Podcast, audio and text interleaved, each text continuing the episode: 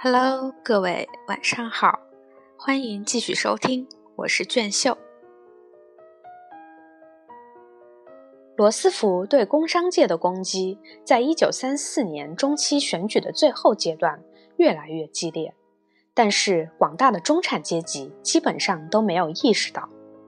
罗斯福在有一次表演的很精彩的炉边谈话中说：“这么多年以来，一个自由国家的人民。”却逐渐被管制起来，只为少数特权分子服务。这样的所谓自由，我是不主张恢复的。同时，他又赞扬个人主动性有推动力量，合理的私人利润有刺激作用。共和党人再次发现，这样的一个对手是无法招架的。于是，他们在发表演说时，有时措辞就不那么斯文了。威斯康星州有一位共和党提名的候选人，咬牙切齿地说：“罗斯福是一个没有拐杖便站不起来的人。”罗斯福知道他们采用这种手法会自食其果，所以相信民主党竞选会得到胜利。不过，连他都没想到结果会那么好。十一月七日早晨，全国一觉醒来时，发现执政党比反对党在国会里优势突增。在众议院比反对党多二百二十九席，在参议院多四十四席，在各州中，共和党仅仅保留了七个州长职位。新当选的那十三位参议员都是民主党人，其中有密苏里州的哈里·杜鲁门。罗斯福在选举前的一次炉边谈话中，对全国复兴总署规定价格的做法认为欠妥。约翰逊接着就辞职了。他把手下召集到商务部礼堂开会，流着眼泪用意大利语引述了蝴蝶夫人剖腹自杀之前所说的话。接任的是艾夫里尔·哈里曼，老铁库汉走了也没多大关系，因为反正到1935年6月，全国复兴法就期满失效，而且在他还没有体面的寿终正寝之前，最高法院已经宣布他违反宪法了。法院这样判决，只有一点不妙，就是新政的其他法令也会受到影响，取消了蓝鹰灰。从许多方面看来，都叫人舒了一口气。但是到这个时候，全国复兴法已经由1935年第二个一百天的新法案所替代了。选举结果只能说明是人民授权政府大胆干。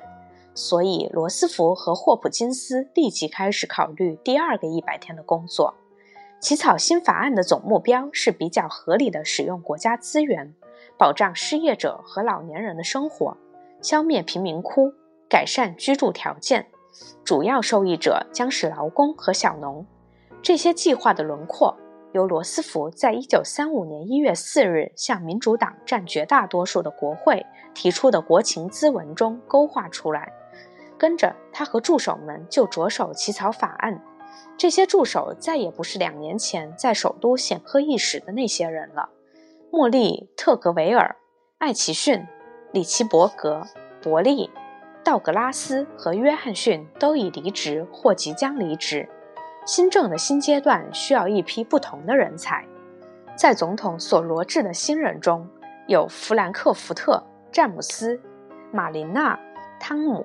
科科伦和本科恩等，科恩和科科伦同生一所房子，这房子不久就以尔街小红楼著称。他们使《幸福》杂志想起了莎士比亚喜剧里的那些小国家的谋臣策士。他们侍奉公爵，说些尖刻的俏皮话，老是为时局变化而六神不安。令人不安的事情的确不少，但是都在别处。特别是在自由同盟的华盛顿办事处和其他保守派堡垒那里，大企业家现在决计跟罗斯福来一场恶战。这可以拿控股公司法这件事作为很好的例子。这个法律适用于公用事业公司，其中规定，任何控股公司绝不能于五年内证明对公众有什么好处，就要解散。这叫做缓刑五年的死刑条款。各阶层都有人反对这一条，最上一层的反对派有威尔基，当时是公用事业律师，他提出了一个对立方案，授权州政府管理公用事业。低一层的是公用事业院外游说集团。据霍华德报系华盛顿办事处报道，这个集团所雇佣的人员比参议员和众议员的总数还多。最下一层是伪造选民来信的那帮家伙，他们这一场攻势非同小可，几乎把议案扼杀了。各公用事业公司共花了将近二百万元，发了二十五万份电报，五百万封信，要求否决死刑条款。参议员杜鲁门一个人就收到三万份这样的函电，他把这些都付诸一炬，对罗斯福始终支持。众议院起初否决了这个条款，后来因为雨果·布莱克所主持的众议院委员会证明所谓民众来信全属伪造，这才改变了主张。社会保险法案是该届国会上争辩的最激烈的问题，共和党人表示坚决反对。他们说，如果政府提出的法案得到通过，子女就将不再赡养父母，工人也将因征收工资税而心灰意冷，辞工不干。而且，整个说来，采取这样的措施将会失去生活情趣。罗斯福在他以后的余生中一直觉得，他为实行社会保险而努力奋斗，特别值得自豪。回顾起来。社会保险法也许是他在立法方面最大的成就，但是这一仗是好不容易才打胜的。人们挖空心思想出种种理由来反对他，有人甚至气势汹汹地打断听证会。有一回，伯金斯在国会一个委员会里为这个法案作证，有个女人竟跳出来高声叫喊说：“主席先生。”这个法案是从《共产党宣言》第十八页逐字逐句抄来的，我这里有原书。在柯立芝与胡佛两位总统任内的经济繁荣，使共和党与大企业连成一体。到了1935年春夏两季，由于共同反对罗斯福，更使他们结合在一起。公用事业院外游说集团四处活动，散布谣言，说总统精神错乱，不少人信以为真。到七月份，各地报馆纷纷来电询问驻华盛顿记者罗斯福是否真的疯了。国会里那寥寥可数的共和党议员，你一举我一舌，大骂新政派阴谋要赤化美国。当罗斯福提议对高薪阶层提高所得税并开征遗产税时，赫斯特报系说这个方案本质上就是共产主义。可以叫做斯大林、迪兰诺、罗斯福这个合成人物所想出来的杂种办法。参议院否决了征收遗产税的议案，并削减了高薪阶层的所得税额。但是在那一届国会上，罗斯福的多数提案还是通过了。一九三五年第二个一百天的成果有：通过了土壤保持法，规定设立全国资源委员会，加强了联邦储备委员会。通过了农村电气化法，结果使得一百万户农民用上了电；通过了格菲斯奈德煤矿法，在矿业方面代替全国复兴法；通过了瓦格纳康纳里法，代替工业复兴法第七条第一款，并设立全国劳工关系委员会，还设立了全国青年总署，让靠救济为生的家庭中的青年有活干，让穷学生能半工半读。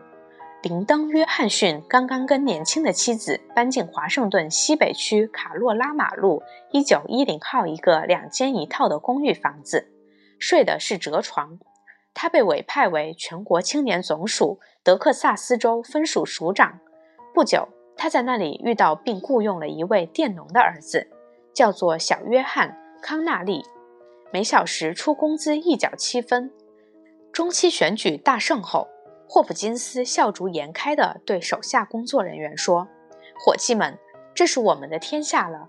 我们想要做到的事情，都非做到不可。公共工程计划、社会保险法、工资工时法，不论什么事情，都要现在做到，不然就休想做到了。要开动你们的脑筋，搞出一整套办法来，让全国人民，不管是上下左右，生活统统都有保障。”虽然有人说霍普金斯用救济款收买选票，可是他是极力坚持工程新办署超然于党争之上的。尽管如此，那些得到救济的人是不会不感恩戴德的。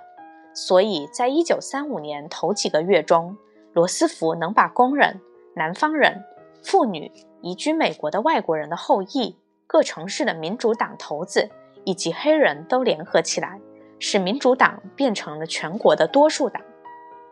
从70年代的角度来看，罗斯福当时对黑人那么有号召力，可能令人费解。因为黑人不得参加田纳西河流域管理局的建设工程，农业调整管理局实行了减少农产品的政策，弄得黑人在许多农场里待不下去。在南方各州执行新政计划的南方民主党人，又使他们遭到形势与前不同的歧视。一九三四年六月，联邦住房管理局一成立，就在住房合同里定下了限制黑人的条款。在佐治亚州温泉火车站。有色人种另有指定的厕所、候车室，甚至行李房。对于禁止私刑的法案，新政派并不热心。一九三四年，路易斯豪就把一份这样的法案束之高阁。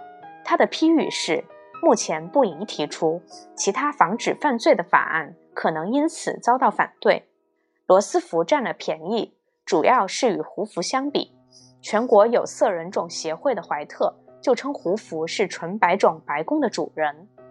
共和党人依然口口声声说要保护黑人的经济地位，可是，正如乔纳森·丹尼尔斯所说，黑人要逃脱的正是这种经济地位。罗斯福、弗朗西斯·伯金斯和哈罗德·伊克斯为黑人仗义直言，起了不少作用。